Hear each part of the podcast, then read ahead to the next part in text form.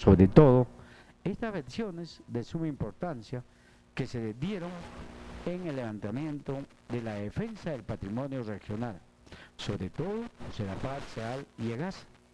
Bien, no sé si ya estamos con Walter, si no seguimos nosotros porque eh, esto debemos de ver que el 16 de mayo del 2001, ¿no?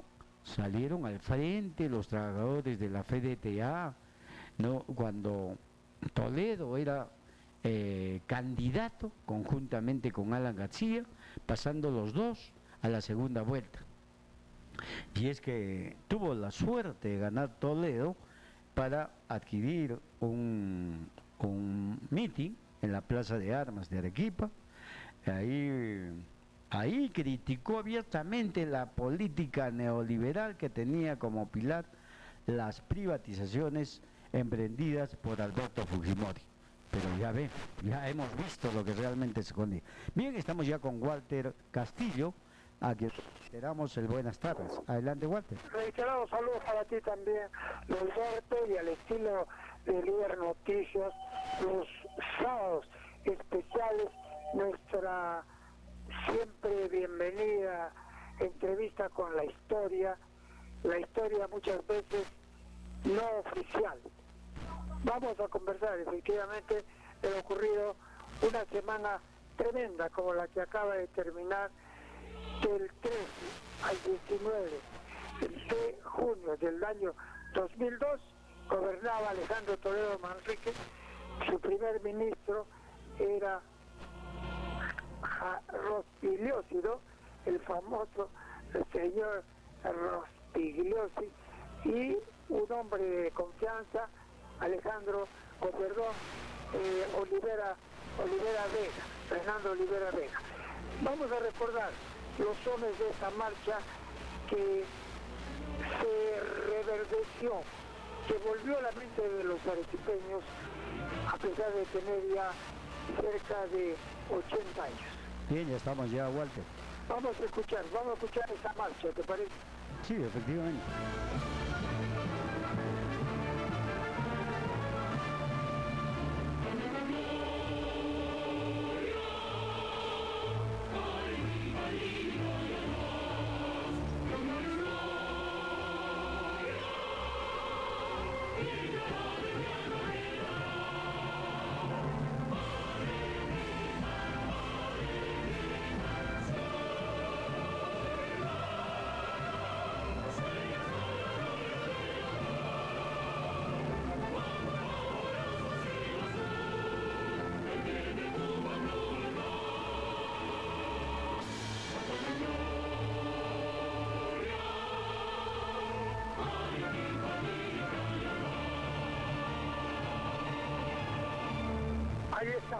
El dicho Bayón Farfán, en todo su esplendor hizo esta marcha himno. El verdadero himno de Arequipa se dice, hay toda una historia alrededor de cuál debe ser el verdadero himno de Arequipa. Si el de el que conocemos, ¿no? de cuatro siglos, ¿no? Eh, de el famoso compositor Aurelio eh, eh, Espinosa, Aurelio Díaz Espinosa o ese de Benigno Mayón Fanfán. Pero justo en esos días se escuchó como nunca antes los sones de este himno. Vamos a conversar de lo que ocurrió. Y hubieron protagonistas, algunos desde lejos, otros directamente implicados y muchas veces sufriendo heridas Vamos a conversar en primera instancia con Santos Coaquiste, que quedó justamente como uno de los heridos en esto que algunos llaman gesta. Vamos a conversar con él. Santos, bienvenido. Arequipa te escucha, te están llamando desde Radio Líder, Walter Castillo y Norberto Delgado para volver a lo que ocurrió esta, semana de llamado al equipaje. Cuéntanos con el saludo respectivo cómo viviste, cómo te acercaste al escenario de los acontecimientos Ándose una crónica, por favor. ¿Cómo estás, amigo Walter? Amigos de todo el pueblo de Arequipa y la ciudadanía de todo Perú. Eh, estas fechas, como es de todos eh, recordar que en junio, en el año 2002, eh, en el gobierno de Alejandro Toledo, es que se suscitan las marchas, manifestaciones en repudio a lo que en ese entonces tenía que privatizar las empresas de Gaza y Extur. Es por eso que la, toda la población en general, los niños, madres, ancianos y todas las personas, como todos recordamos, que hubo una paralización total.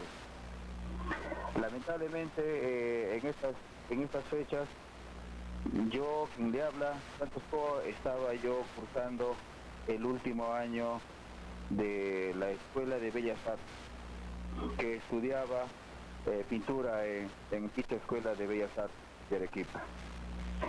Eh, como todos sabemos, esto, esto fue general y total y no podíamos estar exceptos a estos acontecimientos, porque yo me encontraba a una cuadra a espaldas de la Plaza de Armas.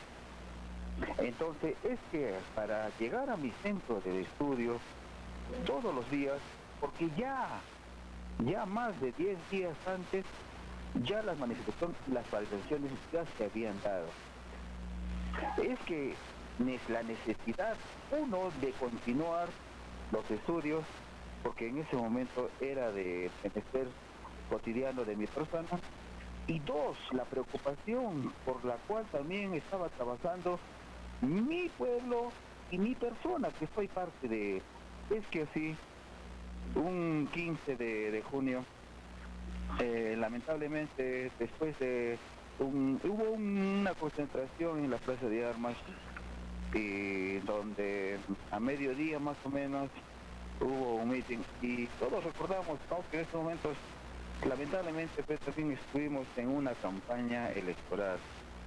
Porque mm, aparte de que bien estuvo de autoridad en este momento y muchos otros que no voy a mencionar los nombres porque en esos momentos también tuvieron en manos de a bien de poder ayudar en la situación en la cual nos encontramos después de, los, de los sucesos, me refiero a los heridos, a los deudos de los fallecidos. Entonces, ya enumerar esas personas, a veces que todos conocemos, es un poco tedioso. Pero lamentablemente es que sí, eh, este día era, me acuerdo, sábado, eh, a mediodía más o menos, es que me cae una bomba lacrimógena a la altura de la esquina de Mercaderes con Francisco. Y de ahí yo recuerdo que la Cruz Roja no es la que me ocurrió y obviamente los algunos compañeros que me estaban estuvieron levantando porque recordaba mm, más o menos como cuando una persona tiene guarda algunos recuerdos y bueno ya es historia que todos eh, conocen de que fui llevado al nosocomio Honorio Delgado Espinosa hasta mi recuperación para luego después intervenir justamente a mi ojo derecho que fue, que fue lesionado y fui operado en la de Así fueron más o menos los acontecimientos y un, y un logro histórico que, se armaron las batizadas en alrededor de, las, de nuestra primera plaza de armas de Arequipa. Pues. Así es, amigo Walter.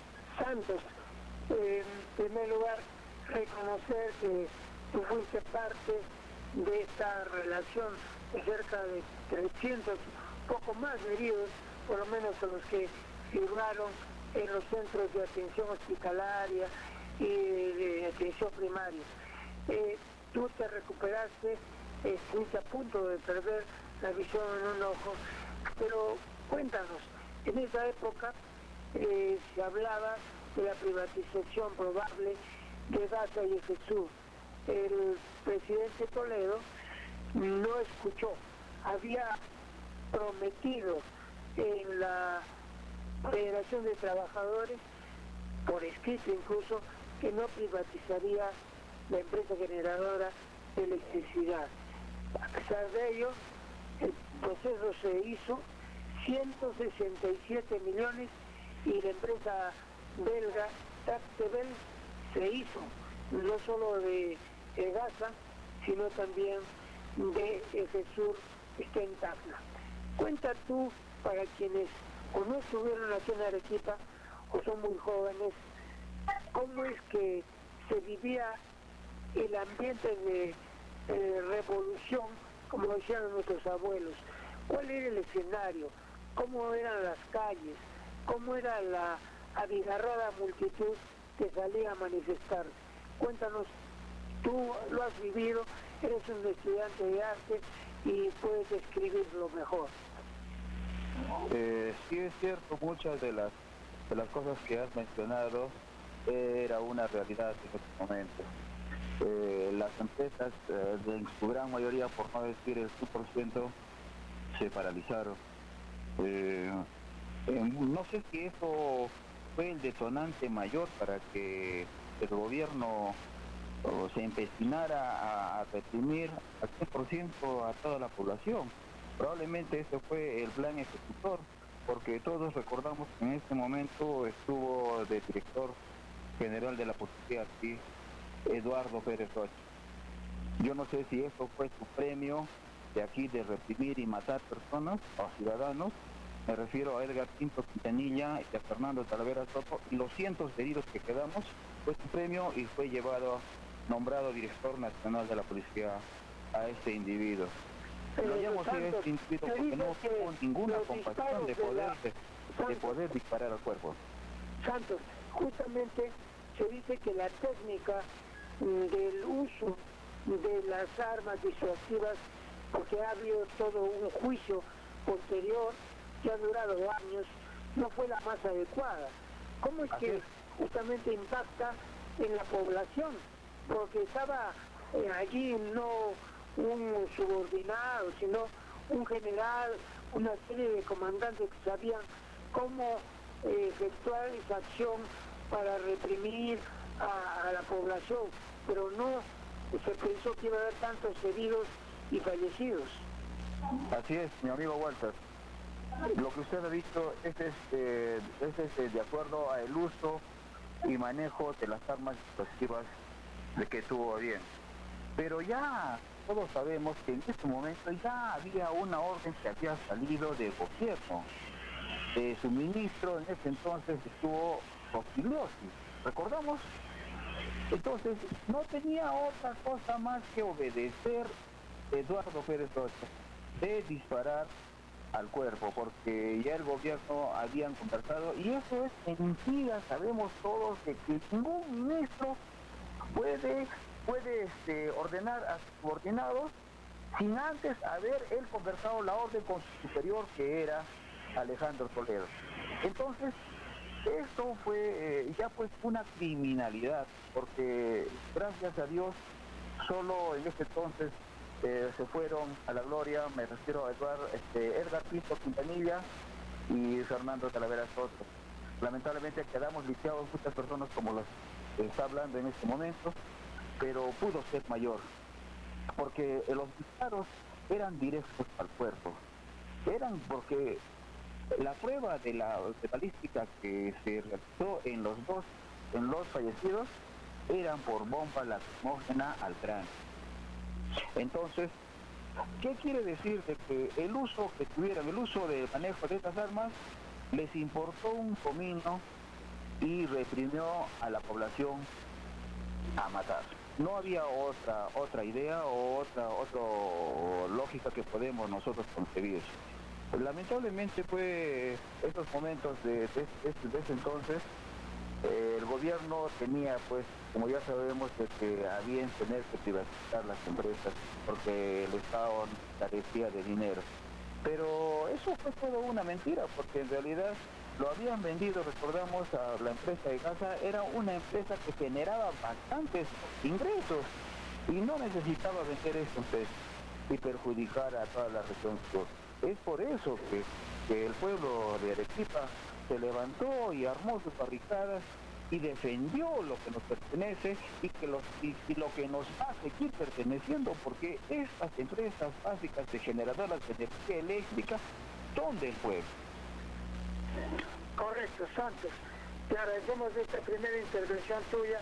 En la medida que dispongamos del tiempo, volveremos a contactarnos para recordar cómo fue esa fiesta que dio pues a caer al, modelo privatizador que encabezaba también Toledo, a pesar de haber prometido todo lo contrario. Vamos a conversar ahora, si nos permite Santos, con la, a la periodista Ana Guillén Pérez, a ver si Alexia nos conecta con ella, porque hay que recordar que a esa altura de los hechos, estamos hablando 15 de junio del 2002, se acusaba, y tenemos acá las grabaciones, lamentablemente por la distancia no ha sido fácil ubicarlas y enviarlas para que Alexia nos pase esto para ustedes. Se acusaba a Radio Líder entre muy pocos medios que transmitían totalmente la inquietud de la población. Los medios oficialistas como RPP y otros, que ustedes saben, siempre le doraban la píldora al poder central y allí estaba Lima, pues, ¿no? Y aquí hubo un personaje que le mintió a su presidente.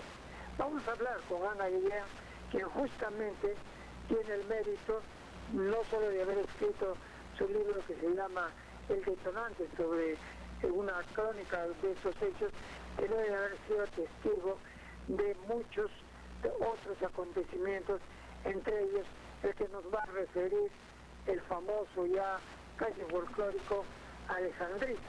Vamos a ver si la tenemos en línea y le damos la bienvenida a nuestra colega que también laboró en Radio Líder, Ana Guillén Pérez. Si usted nos ha comprendido, Ana, a ver si ya la tenemos. Hay que recordar que Ana Guillén es una periodista de investigación a la cual naturalmente tenemos que convocar porque, repetimos, tenía ella en sus manos mucho que narrar sobre estos acontecimientos. En todo caso, les prometemos ponerles más bien un audio significado en la Plaza de Armas en un día definitorio ya. Y tenemos también otras declaraciones. Pues hubiera gustado conversar con familiares de Fernando Talavera, pero creo que es muy doloroso siempre haber perdido un hijo tan joven. Eh, si tenemos a Ana Vivien, por favor, para recordar, usted nos indica, Alexa, de lo contrario, podríamos adelantar la pausa para... Ah, perfecto, perfecto, Ana, ahí está Ana siempre al pie del cañón de la información. Ana, bienvenida a Radio Líder. Sí, Walter, discúlpame que voy a poner la televisión. Sí, sí, ¿qué tal? ¿Cómo están? Estamos ya en desde Radio Líder. A ver si nos cuentas, deseamos tú partícipe como siempre de la información periodística y sobre todo de este, vamos a decir, este desvarío, esta especie de alejamiento de la realidad de los gobernantes, sobre todo si tienen algunos, entre comillas, colaboradores que los desubican, ¿no? Y este fue un error histórico realmente para Toledo, haber tenido un personaje aquí en Arequipa que eh, lo desubicó totalmente. Así es, Walter. Eh, muchas gracias por la entrevista, Walter. Mira, eh, realmente a la luz de los hechos, después de cuántos años todavía tener que hablar del señor Luis Gutiérrez Cuadros, ¿no? Este, es anecdótico, es anecdótico porque yo creo que así como Luis Gutiérrez Cuadros, existen otras personas que lamentablemente no es la realidad. Lo que pasó en ese entonces es que eh, teníamos a un presidente, ya seguramente tú lo has abordado, a un presidente de la República, el cual estaba nubilado por el poder y está obnubilado también por este, todo lo que se puede ganar de este Y entonces esa, para mí, es, esa sensación de sentirse en todo poderoso se replica pues en las autoridades, ¿no? en las autoridades locales también. En ese entonces el prefecto el señor Luis Gutiérrez Cuadros, pues este, lo que hacía era alimentar el, el, proceso de privatización y cueste lo que cueste, había que apoyar y había que decir que este, todo estaba normal. Esa forma ¿no? de, ponernos una venda a los ojos. Y eso es lo que hizo Luis Gutiérrez Cuadros. Agarró y lejos de informar la real situación, ¿no? Decir, ¿saben qué? Eh, aquí hay descontentos, mi presidente, usted, eh, usted firmó una acta, no le recomiendo, estas son las cosas, por lo menos informarle, ¿no? Pero no hizo eso, por el contrario, ¿no? Este, le decía, no, Sandrito, no, no te preocupes, son, ¿no? Son 50 pelagatos, ¿no? Y, no le informaba la realidad de los hechos. Entonces esos 50 pelagatos en realidad eran simplemente un colectivo ¿no? De, muchachos, de algunos dirigentes que, salían, pero el descontento estaba en todas las calles. A, nadie le gusta que, que, le suban la luz, que le suban el agua, que le suban el teléfono. Y tenemos que tener en cuenta que ya nosotros estábamos pasando por el proceso de privatización y los estragos de lo que viene a ser la telefónica, ¿no? que hasta ahora lo sufrimos. Entonces, eso es lo que pasó. Finalmente, Gutiérrez Cuadros le dice al presidente de la República que no pasa nada, este, eh, cuando sí pasaba bastantes cosas, y finalmente eh, la población, pues cuando él abrió los sobres, salió a las calles a protestar. El periodismo estuvo muy cerca de ese hecho, ¿no? De las llamadas telefónicas del propio prefecto hacia la capital de la República, razón por la que queda aquello de Alejandrito. Así es, así es. Pero lo peor de todo es que en Lima también se resistían. Porque mira, son los propios congresistas de Arequipa de ese entonces, los cuales también se ponían a venda los ojos. El único, hay que reconocerlo, ¿no? Arturo Valderrama era el que incluso hacía una huelga de hambre, ¿no? Hacía una huelga de hambre solitario. Sus propios compañeros de partido se burlaban de él. Se burlaban de él en Lima. La doctora Dora Núñez ¿no? Este, no se hacía la que no conocía, no sabía, y de igual manera los otros congresistas. Entonces había gente que se burlaba. Pero mira, qué gracioso que es. Se burlaban en el Congreso porque el señor hacía huelga de hambre, mientras que aquí en Arequipa ya se estaba, pues, ¿no? Los ánimos caldeando. Y, después, cuando estalla toda esta, ¿no? esta convulsión social, al día siguiente la certeza sale a respaldar a Arturo Valderrama increíble. No, así son por los políticos, lamentablemente. Siempre el oportunismo, ¿no? ¿Cómo pintas tú el hecho de concreto de que Arequipa fue creciendo eh, desde una eh, humilde, se decía, huelga de hambre con trabajadores y unas señoras detrás allá en el callejón de la catedral hasta llegar a una paralización realmente total, ¿no?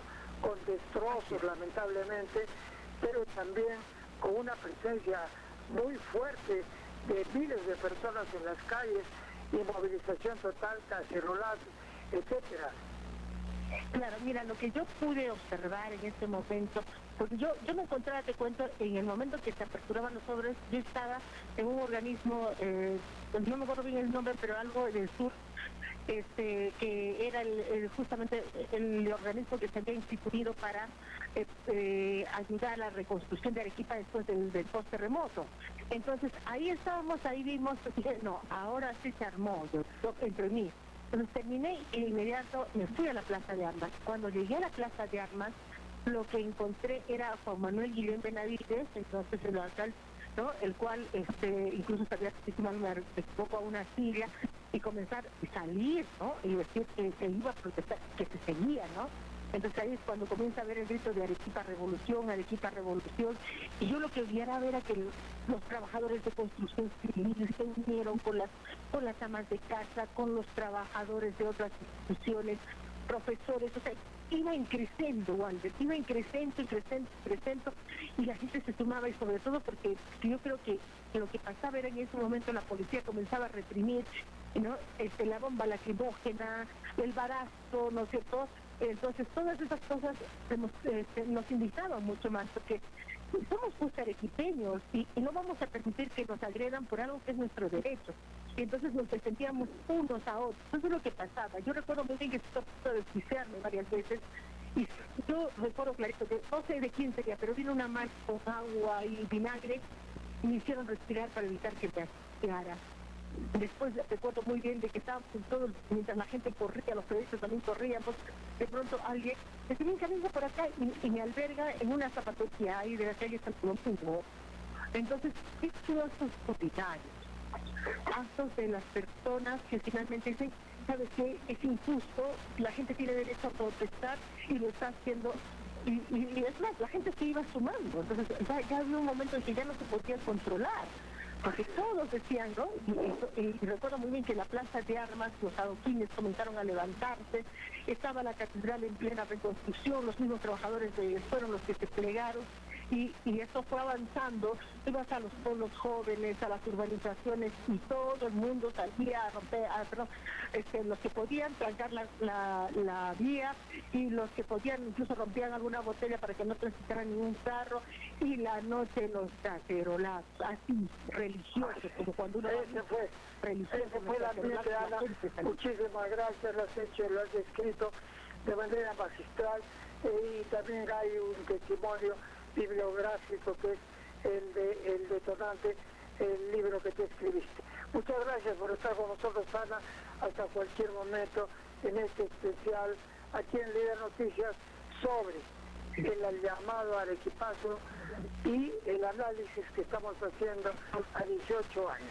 Cuando volvamos, vamos a escuchar algunos audios de esa época y también analizaremos con ustedes qué se logró estando ya a cerca de 20 años con haber preservado la empresa llamada EGASA. Alberto. Bien, antes de, antes de continuar, eh, Walter, nos vamos a unos cortes comerciales de la emisora para volver con más justamente sobre esto, eh, sobre esta acción ¿no? de la de equipazo, ya que hay que hablar mucho sobre todo de ello y de lo que pudiera ocurrir a la fecha. Bien, entonces nos vamos a, uno, a unos cortes comerciales de la emisora para volver con más en Líder Noticias. Adelante, cabina control. mejor profesional. El Perú necesita líderes, líderes para el futuro. José Cristal, Avenida Independencia, 1819, cuarto centenario. La radio te acompaña a todos lados. Ven y anuncia con nosotros. Llámanos al 286438 que un ejecutivo de... Bien, seguimos con Líder Noticias para ver justamente estos recuerdos que rememoran aquel arequipazo en esta... que fue una semilla de protesta a nivel acostumbrado de el viejo tiempo de Arequipa. Y como todos sabemos, porque hay gran cantidad de eh, personas que han vivido esto, algunos en una etapa, bueno, de niñez, de 10 años para arriba, que ya son jóvenes, que conocen perfectamente los sucesos, que vieron como en muchos distritos se echaba vidrios en las pistas, otros prendían llantas viejas, se impedía echando o colocando ladrillos, sillares en las pistas para que no haya tránsito y no había ningún tipo de tránsito. Entonces, es más, eh, como ya han hecho una referencia el prefecto Luis Gutiérrez Cuadros, aseguraba que aquí en Arequipa era un mínimo de, de revoltosos que hacían este conflicto. De tal extremo que algunos ministros de esa época comenzaron a emitir frases ofensivas argumentando que los arequipeños éramos unos ignorantes y que el reclamo pues, era insulso y era por un grupo muy reducido. Y por eso que Arequipa, ¿no? Eh, para hacer sentir eh, su protesta, ingresa siete alcaldes y una regidora a, a incrementar la huelga de hambre apoyado, apoyando a ese al Frente Amplio, ¿no? El FACA. Y en este sentido, bueno, el gobierno no tuvo otra que delegar una comisión presidida por Fernando Vargas Ruiz de Somocuch, integrada por el vicepresidente Raúl Díaz Canseco y el ministro Diego García Sayán. La pregunta, ¿qué hacía el CUI, el torero de CUI? Porque Fernando Vargas Ruiz de Somocuch ¿Qué hecho? Absolutamente nada. Pero sin embargo, se les da toda la potestad a todos estos curas que en ningún momento han trabajado en defensa de la ciudadanía. Tenemos una A llamada, le de decimos... esto, Roberto, hay Sí. que recordar la verdad histórica, efectivamente, ¿no? Cómo es que de pronto eh, algunos personajes emergen del anonimato o de lo contrario, sin ser trascendentes, la historia, el momento los pone. Y justo es el caso del en ese entonces alcalde de Arequipa, al que eh, la suerte no le sonreía. Se llamaba Juan Manuel Guillén de Navides. Este señor, y lo hablamos hace poco, Norberto, tú recuerdas, estuvo a punto de entregar la caja municipal de Arequipa, como se llamaba en esa época, caja municipal de Arequipa, con todo su patrimonio a la voracidad del Banco de Crédito del Perú. Quería entregarlo, pues, porque siempre ellos, como Guillén, dicen que son de izquierda, pero patean con la derecha y muy bien. Y eso lo puso en la peor de las desgracias políticas. Pero como era el alcalde, la gente necesitaba poner a quien representaba a la ciudad. Una vez fracasado el prefecto, una vez fracasado el prefecto de la manera tan risible como lo ha reflejado Ana Guía. Vamos a escuchar. Por eso, todo lo que ustedes van a escuchar no era una multitud inmensa victoriando a Guillén, sino al pueblo revolucionario de Arequipa. Escuchemos este audio donde justamente Guillén tenía que hablar.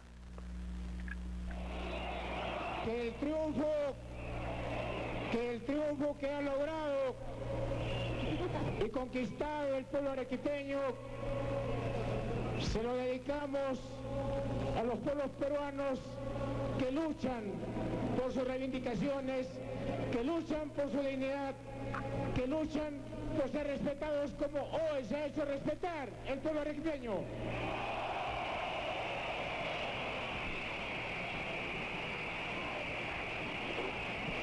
Los especiales de Radio Líder.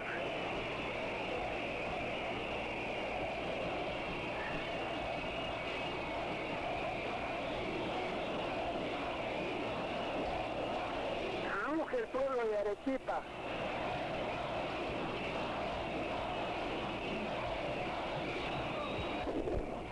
pero hay pero hay algunas dramáticas que nos enseñan estos días.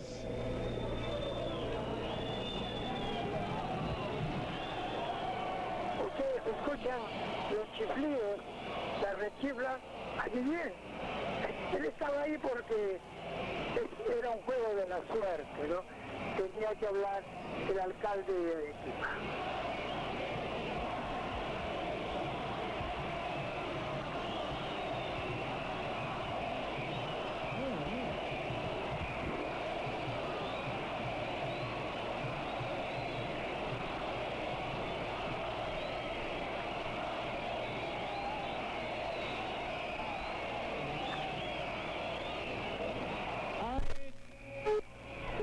Hay algunas que tenemos que aprender de estos días. En primer lugar, en primer lugar, la gran y extraordinaria elección es la de que en democracia no puede gobernarse sin consultar al pueblo. Si alguien pretende, si alguien pretende decir que dirige un gobierno democrático y no gobierna consultando al pueblo, entonces incurre en autoritarismo. Hemos puesto freno a esa tentación. No habrá más tentaciones para el autoritarismo en nuestro país. Ese freno lo hemos puesto aquí en Arequipa.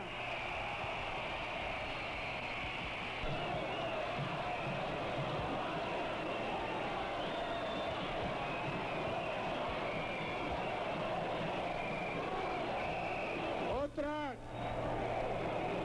otra gran otra extraordinaria lección, es que cuando un pueblo no tiene sino un solo corazón, cuando un pueblo se conduce como se ha conducido el pueblo arequipeño, unitaria y sólidamente. Entonces, a un pueblo que se conduce y que lucha así, unitariamente, jamás podrá vencérsele. El pueblo unido, por eso jamás será vencido.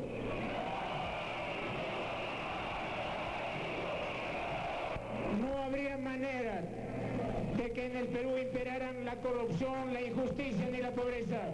Digámosle al pueblo peruano que la mejor manera, el mejor instrumento que tenemos, el mejor capital, el capital más valioso que tenemos y que poseemos, Correcto. lo trasladamos desde Arequipa para Correcto, correcto. Bueno, ahí se despachó como eh, nunca antes lo soñó el señor Guillén, ahora en desgracia y a punto de ser sentenciado en septiembre y puesto en el verdadero lugar en el que debe estar y no como sus cargadores lo calificaban, ¿no? Como el último caudillo. Válgame Dios, Dios nos libre. Bueno, en todo caso, ahí tenían ustedes el sentimiento del pueblo ah, ahí en la Plaza Mayor, la Plaza de Armas. Plaza de Armas, señor exalcalde de Arequipa, usted que le quiso quitar esa denominación histórica. Vamos a conversar ahora, aunque les tenemos un- una sorpresa, ojalá que nos, no nos cuide mal eh, la técnica, donde un audio donde Toledo pide perdón al pueblo de Arequipa justamente a ti, ¿no? Por este error histórico, dijo él. Vamos a conversar ahora, si nos acompaña Alexia, a conectarnos con Dante Martínez Palacios, quien justamente bautizara como eh, Fernando Pinto Quintanilla a Verdano Talavera, eh, una de las denominaciones de la Asociación de Consumidores que él presidía. Eh, Dante, si nos escucha, bienvenido a Radio Líder. Vamos a ver. Y en cualquier momento ya están con los contactos, ya nuestra compañera Alexia Serpa, ya lo tiene ya. Correcto. No, no, un momentito Walter, en cualquier momento está haciendo las gestiones, pero ya, ya está Ahora listo, ya está en contacto eh, Walter. Dante Martínez, Sí, ya. este hombre ligado a la defensa de los consumidores, recordemos que era la electricidad, que estaba por medio del temor del pueblo arequipeño de que se encarecieran las tarifas si es que eso pasaba a manos privadas. Ya está. Dante, bienvenido a Radio Líder, buenas tardes. Muy buenas tardes con los amigos de Pero Líder. Sí, efectivamente, Dante, ¿nos escuchas? sí te escucho, te quiero. Sí, perfecto. Quisiéramos que hagas una breve reseña del temor que tenía el pueblo de Arequipa fundado de que la Tractebel, que se hacía dueña de el Valle de Jesús, hubiera podido encarecer el costo de la electricidad si es que la privatización se consumaba. Cuéntanos cuál era el panorama eh, de este tema, de la privatización en aquel entonces y cómo se puede enjuiciar a más de 18 años qué es lo que ha pasado con el patrimonio de Gaza. Se ha sabido utilizar, eh, se decía que SEAL también tenía que realizar, eh, una orden judicial así lo posibilitó, pero Juan Manuel Guillén Benavides dijo que no lo iba a tomar porque ese era tener un botín político en las manos. ¿Podría ser tu enjuiciamiento de este hecho histórico que fue el arequipazo, por favor? Te escuchamos. Sí, pues lamentablemente el arequipazo terminó siendo el inicio de la liquidación del movimiento popular de Arequipa. cuando Pedro Pablo Kuczynski le quiso dar a la Trasquedel una empresa que terminó siendo luego los dueños de la cálida, ¿no? Porque parece que ya Toledo y Pedro Pablo Kuczynski habían cobrado su coima y tuvieron que buscar una alternativa diferente a EGASA y les dio la distribución del gas de Canicea en Lima a través de la empresa cálida, ¿no? Pero este es un asunto que muy lamentablemente dejó en nuestro pueblo de Arequipa a dos jóvenes estudiantes fallecidos y que, y que Juan Manuel Guillén se encontró este problema en bandeja y muy lamentablemente el pueblo de Arequipa le creímos, nos rifó, ganamos, pero no pasó EGASA al patrimonio de Arequipa, sino que se quedó como parte del FONASE, de las empresas del Estado, con el manejo desde Lima y aquí de la Cámara de Comercio de Arequipa, ¿no? Pero ese triunfo del pueblo de Arequipa fue mediatizado por Juan Manuel Guillén. Juan Manuel Guillén, que después en el año 2005 también y 2006 se encontró al Comité de Lucha y también lo dinamitó por dentro como alpaca. Y hoy día no tenemos ningún movimiento popular significativo porque el movimiento popular en el que se integraba Jerónimo López como presidente de la FEDECA y hoy día en la CGTP está totalmente extinguido a nivel nacional. Porque lamentablemente sabemos pues de que don Roque Benavides y la CONFIEP hoy día tienen el control total de la de la no podríamos decir acá continúa con la FEDECA pero lamentablemente Juan Manuel Guillén liquidó el movimiento popular después de tanto esfuerzo que pasó Juan Manuel Guillén se encontró en bandeja la el movimiento de Arequipa. Y Gutiérrez, el prefecto entonces, felizmente que, que estaba ahí, Anita Guillén, expresó, sí, Toledito, acá hay puro, hay 200 chorros en la plaza de armas y, y no pasa nada, ¿no? Y eso fue lo que reventó, fue el detonante, porque la gente ya estaba no que tanto lo seguía Alfaca, porque a veces hay dirigentes populares, entre comillas, que no responden a las expectativas del pueblo, pero ese fue el detonante para que todo el pueblo de Arequipa se aglutine y le diga no a Toledo. Desgraciadamente, muy desgraciadamente, cuando todo el sur del Perú ya se había parado, Aquí habían dos muchachos que habían fallecido, Edgar Pinto Quintanilla y Fernando Talavera Soto. Ya todo el pueblo estaba enardecido y se revertía la medida política de la privatización. Pero desgraciadamente Juan Manuel Guillén torció la mano, rifó al pueblo, lo traicionó y levantó la paralización. Solamente con el hecho de que no sería privatizado. Pero no pasó al patrimonio de Arequipa. Entonces nos quedamos a la mitad del camino. Por eso se dice el mediocre, a la mitad del criterio. Nos quedamos a la mitad del, criterio traicionado por Juan Manuel Guillén. Y lamentablemente no nos dimos cuenta de, la, de las características de ese personaje. Y luego en el 2006 nos quedó también el comité de lucha que estaba ya arrancando las reivindicaciones justas a la Cerro Verde, permitiendo hoy día esta minera Cerro Verde esté con una deuda por encima de los 5 mil millones de dólares. Y, lo, y apenas lo que llegó a cobrar la SUNAT gracias a nuestras reclamaciones de 500 millones de dólares, hoy día esté siendo reclamado ante un tribunal arbitral indebidamente porque las leyes del Tratado de Libre Comercio con Estados Unidos dicen muy claramente que solamente puede ser hasta después de tres años de conocer los hechos, y si los hechos fueron conocidos en el 2006, porque nosotros los denunciamos, 7, 8, 9, hasta 9 nomás todavía habían Cerro Verde reemplazado ante el CIADI al Perú. Y además las mismas normas internacionales dicen de que si esto ya ha sido judicializado, ya no pueden llevarlo a un tribunal arbitral. Y Cerro Verde lo judicializó en el año 2013. Y en el año 2019, eh, Sunat le ganó a Cerro Verde con sentencia consentida y ejecutoriada.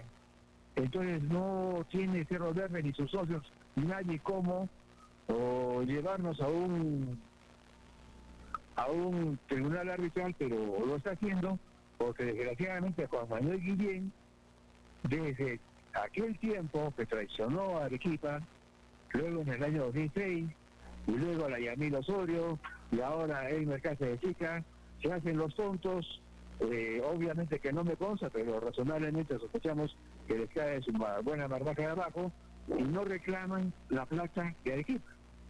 Por eso nosotros creemos de que lamentablemente el arequipazo, que debió de haber sido un gran triunfo, un ícono para las demandas populares, muy lamentablemente fue presionado por Juan Manuel y ahí se quebró todo el movimiento popular, porque no tiene nada más que una continuidad de traición y, y corrupción. Y entonces yo no puedo festejar de ninguna manera lo que pasó con tanto sacrificio y tanta sangre que derramó el pueblo de Arequipa. Correcto. Antes, Esa es mi opinión, mi querido por tu participación. Conversaremos la próxima semana un poco Ah, no. a propósito de qué es lo que se hubiera podido lograr si es que Gaza hubiera tomado, ¿no es cierto?, el tema de eh, el proyecto MASES, donde una generadora eh, una, eh, estatal hubiera podido tener el gran bocado de el negocio energético de la generación de energía eléctrica justamente. Muchísimas gracias a eh, Dante Martínez Palacio, con quien volveremos la próxima semana, igual que a Santos Coa y Ana Guillén Pérez, que han participado el día de hoy. Nosotros vamos terminando el programa, Norberto, y si tienes alguna opinión para terminar, aquí tengo en las manos una eh, unas palabras de Toledo cuando tuvo que pedirle perdón al pueblo de Arequipa. Norberto, para ir terminando y cuadrar un poco, no sé cómo vamos a hacer esto a través del teléfono con Toledo en eh, la mira.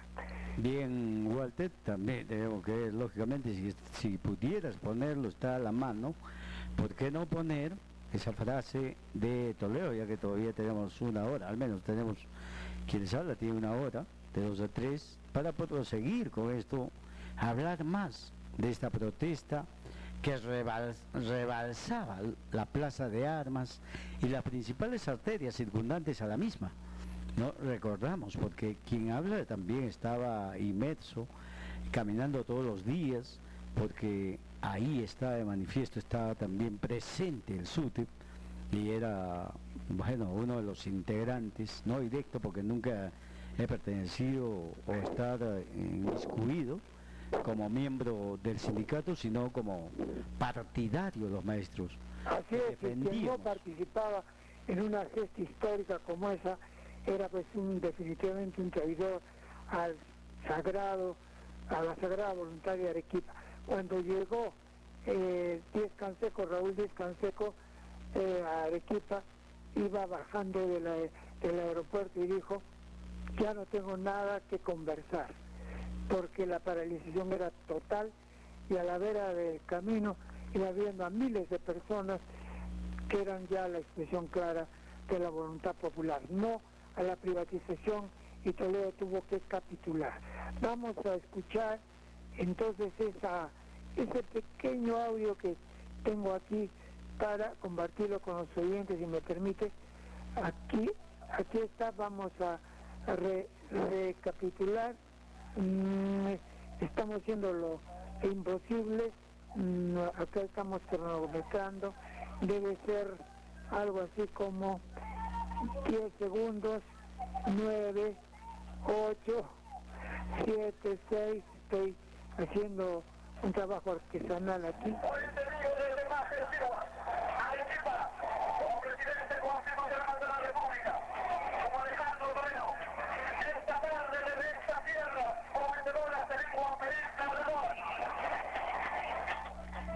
¿Se escuchó?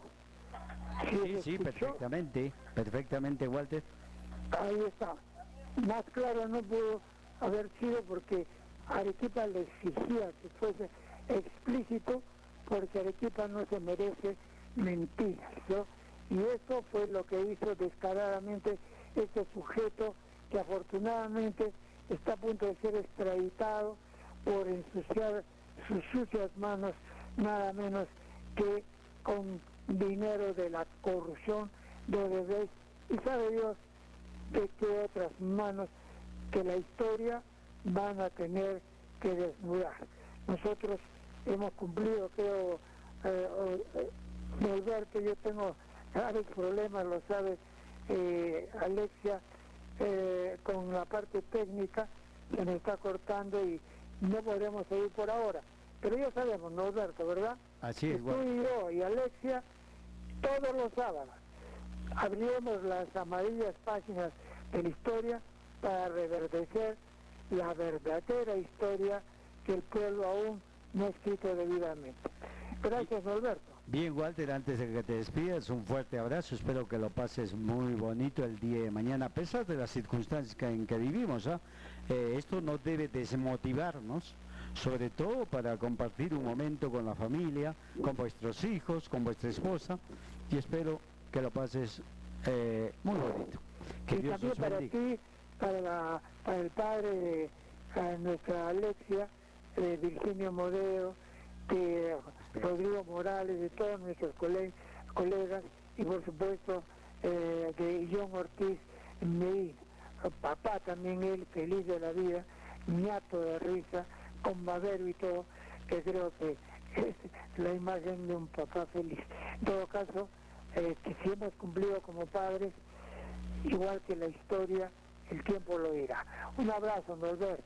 Gracias, de igual manera, Walter. Bien, nos vamos a unos cortes comerciales de la emisora para volver con más en Líder Noticias. Adelante, cabina control. La radio te acompaña a todos lados. Ven y anuncia con nosotros. Llámanos al 286438 que un ejecutivo de ventas se acercará a tu negocio. Anuncia en líder. Oxígeno para Arequipa. Arequipa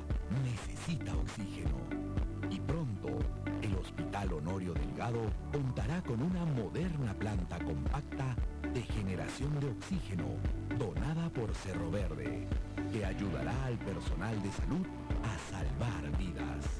Estamos atravesando momentos difíciles, pero confiamos que juntos podemos hacer la diferencia.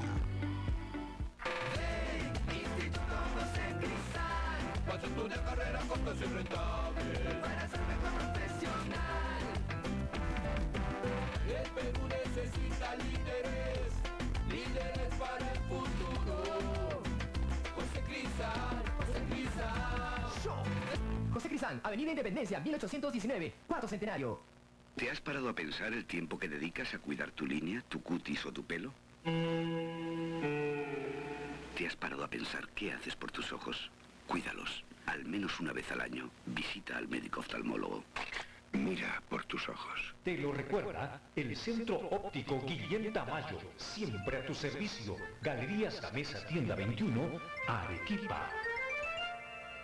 Papel higiénico Azteca, ahora más cerca a tu hogar. Papel higiénico Azteca, el más blanco de los blancos. Es un encanto de papel. Ahora tú puedes disfrutar del gigante y auténtico Jumbo. Papel higiénico Azteca, el más absorbente y rendidor en sus diferentes presentaciones. Ahora tú eliges. Pídelo en autoservicios, bodegas y supermercados. Papel higiénico Azteca, tu marca de confianza. Nuestros números al servicio de la región Arequipa, 330033, 330035. Somos Radio Líder, 20 años al servicio de Arequipa. Bien, seguimos en Líder Noticias. Previamente vamos con los comerciales del momento. Nuestros amigos de Upgrade ponen a su disposición computadoras, laptops e impresoras. Ellos están ofertando una impresora de tinta continua y conexión de Wi-Fi de la marca Epson. Y de regalo un kit de teclado y mouse, ideal para estudiantes. Para ello ustedes deben de adjuntar el flyer. En Upgrade contamos en servicio de delivery inmediato. Estamos certificados con ISO de calidad 9001, el cual nos permite darle garantía preventiva de por vida de nuestros equipos. Le brindamos el servicio de soporte técnico postventa. Somos una empresa 100% peruana. Con tus compras ayudamos a ayudar a nuestros hermanos que más lo necesitan. Mayor información, sírvase llamarnos al teléfono 95 95 04 118 o visítenos en la página de Facebook como Grupo Upgrade. Upgrade es el gigante tecnológico de América. El gran mayorista de frutas, por fin Arequipa, un lugar donde no te expones al riesgo. Los comerciantes de frutas de Arequipa se han unido para servir a la población y se han organizado para cumplir con los protocolos de seguridad sanitaria, porque quieren ofrecer una alternativa segura para la población. Asimismo, se les hace de su conocimiento que al ingresar se tiene eh, todos los cuidados, como es limpieza de calzado en pediluvio, lavado de manos con agua y jabón, rociado superficial de alcohol, medición de temperatura con rayo infrarrojo. Se les recuerda también que si vas en vehículo, lo van a desinfectar mientras lo desinfectan a usted. pero eso sí, solo lo harán de manera externa. Se les recomienda mantener la distancia social de un metro con círculos de seguridad. Los productos están debidamente ordenados para su fácil acceso. El personal utiliza la mascarilla y guantes de manera obligatoria, luego de pasar el mismo ingreso. El local cumple con los espacios y zonas de seguridad dispuestos por Defensa Civil. Contamos con amplio estacionamiento. Se les recuerda que la fruta es fresca de todo el país y también importada. En el gran mayorista de frutas ganamos todos. Eh, si usted desea el servicio de delivery, sírvase llamar al 98 60 02 974. también se les hace saber que se aceptan todo tipo de tarjetas. En el gran mayorista de frutas se encuentra fruta fresca y segura. se encuentra ubicado en la Avenida Las Peñas sin número en Socabaya a media cuadra antes del plebeyo frente al albergo municipal Camino. El gran mayorista de frutas es seguro, ordenado y limpio. Bien, eh, nos hemos quedado en ver sobre todo estos aspectos circundantes al arequipazo.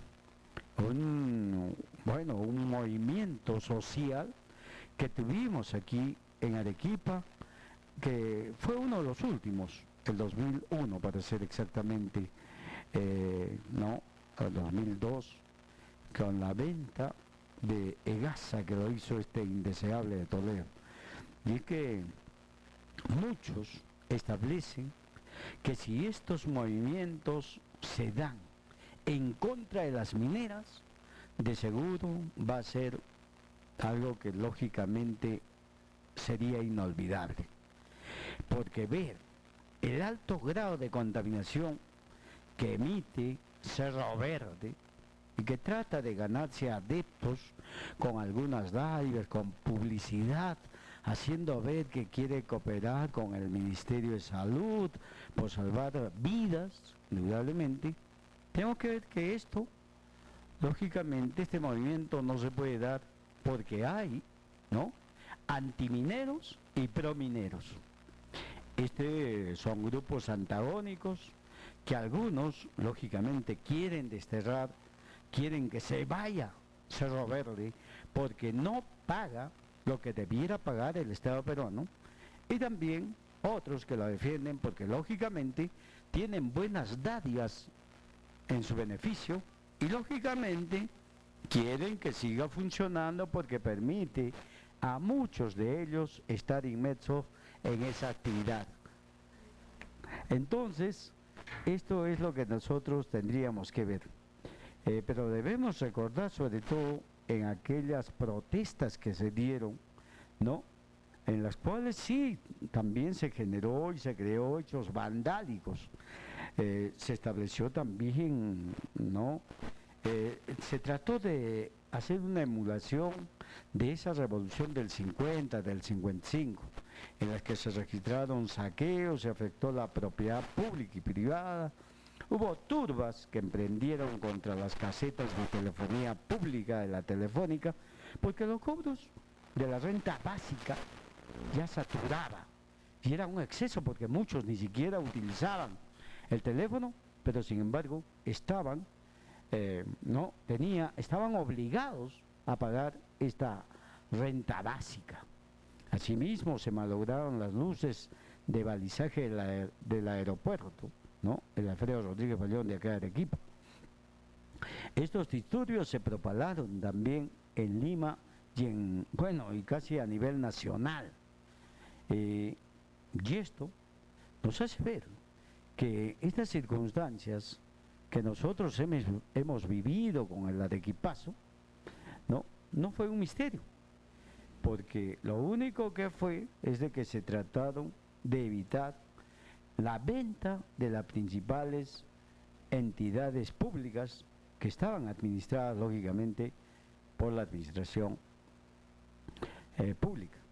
Sin embargo, eh, esto dio un vuelco total porque la población también venía de estar aprisionada, atemorizada, supeditados a que aquel que hablara en contra del gobierno de Fujimori un delincuente de alta peligrosidad, ¿no? Un genocida descarado, ¿no? Un ladrón que se llevó más de 40 eh, maletas con buena cantidad de dinero de los peruanos al Japón y por ahora y por eso ahora es rico no eso es lo que no quisieron ¿por qué?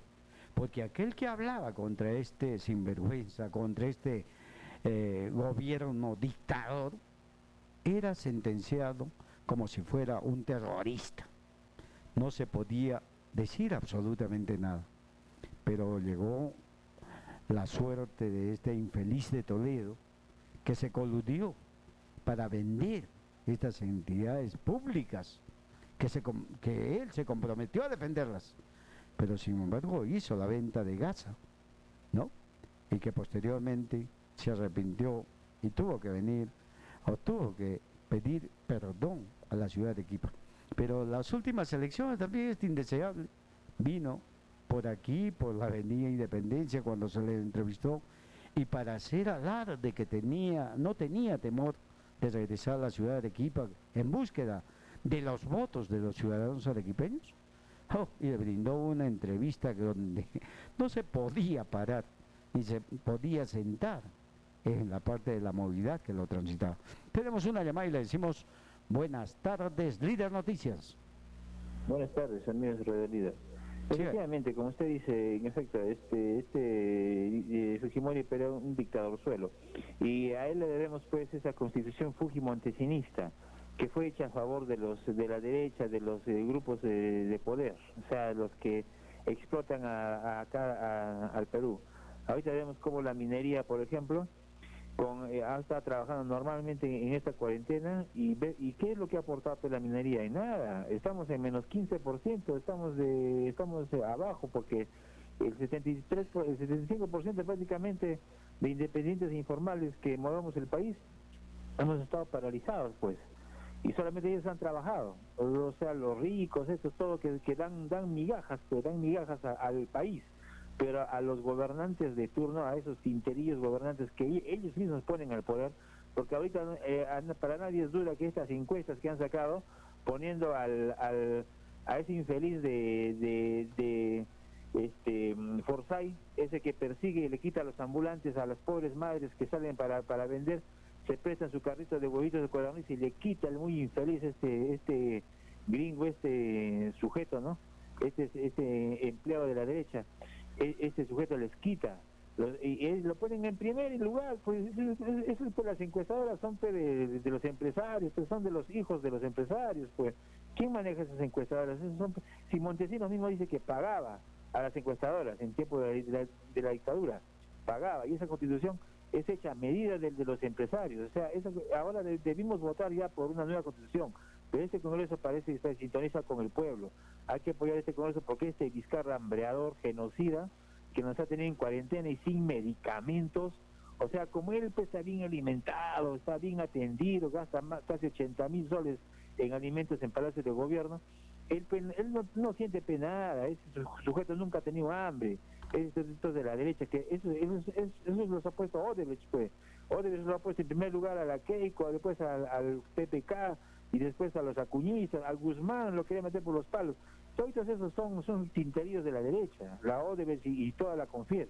O sea, ahora ya, ya no hay O- Odebrecht, ya no tienen padrinos los corruptos, ahora sí, inclusive este Congreso ha salido un poco mejor, pero el próximo presidente para el 2021 tiene que salir mucho mejor. O sea, cambiar ya esto definitivamente, dejar estos de si países de la derecha, esta minera que debe pagar el 80%, no el 12% que da de limosna. Gracias. Bien, muchísimas gracias a usted por su participación.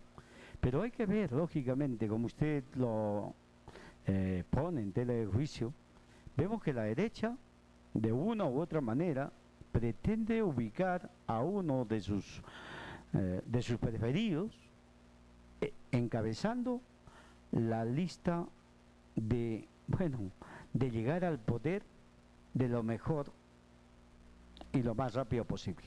Y en este caso, están apostando por George Forsyth, uno que bien ni siquiera ha demostrado una, una homogeneidad en la administración del distrito de la Victoria. El hecho de tratar de imponer, utilizando la fuerza de la policía y los militares, quitando, arrebatando sus cosas, los productos de, primer- los productos de esta gente humilde que busca de una u otra manera llevar el pan a su casa, pues, ellos creen que actuando de esa manera, no, está llamando la atención y está ganando la popularidad que, que adversa situación a una realidad palpable. Pero es que todo depende de la toma de conciencia del mismo poblador, el ver la actitud de, eh, de represión, el ver esta bochornosa acción de quitar la mercadería que en pequeña cantidad tienen estos comerciantes que buscan llevar el pan a su casa, ¿no? Hace ese accionar que está supeditado por una transnacional. Y hemos visto, y estamos diciendo permanentemente, todo esto obedece a intereses económicos que nacen desde el Fondo Monetario Internacional, que está liderando por los grandes dueños de la economía mundial. Si no recordemos por qué este indeseable de Fujimori privatizó más de 200 empresas públicas. Lo hizo por recomendación del Fondo Monetario Internacional, lógicamente nosotros por las pérdidas que le generaban. Y la Confiet, aquí en el Perú también, ve la manera de sacar provecho de esta manera o de otra, ajustando al ejecutivo y a los legislativos y comprando también al Poder Judicial. Bien, tenemos otra llamada y le decimos buenas tardes, líder noticias. Buenas tardes, señor. Adelante, buenas de tardes. Forsyth. Este señor, disimuladamente, cómo van promocionando, van promocionando estas prensas basuras de Lima, ¿no? Está, prácticamente está haciendo campaña hace tiempo ya este Forsyth. Esa prensa basura todos los días saca, creo, a este Forsyth. Ya sabemos que cómo juega, ¿no? Porque este, este, este Forsyth, no, este Forsyth no es peneto 100% peruano, no es. No es, creo que será peruano, pero netamente no es peruano. Ojalá que el pueblo que se den cuenta qué clase de gente quiere lanzarse a, la política, ¿no? Como presidencial. Entonces, y porque no va a ser como PPK, igualito, ¿no? Doble, de- de- doble nacionalidad tiene norteamericano y peruano. Igualito también es este, este Forsyth, ¿no? Así como Fujimori también igualito, ¿no? Entonces hay, que tener mucho cuidado con este Forsyth. Ahora otro cuidado, ahora otro. Y, ah, acá en Perú, eh, lamentablemente tenemos, nos gobiernan pues, puros ladrones, delincuentes, sicarios, asesinos, ¿no? Porque en altos mandos, ¿quiénes están metidos? pues? Son gente sana, no. En, eh, eh, altos mandos están metidos como ministros, como gobernantes, están metidos puros ladrones, delincuentes, asesinos, criminales. Por ejemplo, como generales